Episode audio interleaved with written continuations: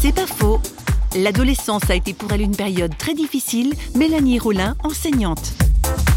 J'ai eu euh, des pensées très sombres qui m'ont poussé à des tentatives de suicide. En étant tellement désespérée, bah, c'est là où j'ai vraiment crié à Dieu et puis où j'ai dit bah, j'ai besoin que si existe, ma vie elle puisse changer. Et puis Dieu a répondu à cette prière justement. Il m'a il m'a sauvé de ma détresse. Il m'a entouré avec des amis euh, et un copain qui est devenu mon mari qui m'ont aidé à aller mieux parce que je pense que Dieu il répond par lui-même, mais il met aussi des personnes sur notre route pour nous aider. J'ai toujours eu ma famille qui est incroyable et qui m'a beaucoup soutenue. De voir que Dieu a répondu pour mes à réussir même quand c'était plus dur, de pouvoir faire le métier que j'aime, de pouvoir concrétiser des projets, ben, je peux voir aujourd'hui les fruits, qu'il y a eu un parcours qui n'a pas été tout facile. Et je trouve que c'est fou quand on fait un peu une rétrospective de sa vie et qu'on voit chaque chose euh, où il y a eu la main de Dieu dessus.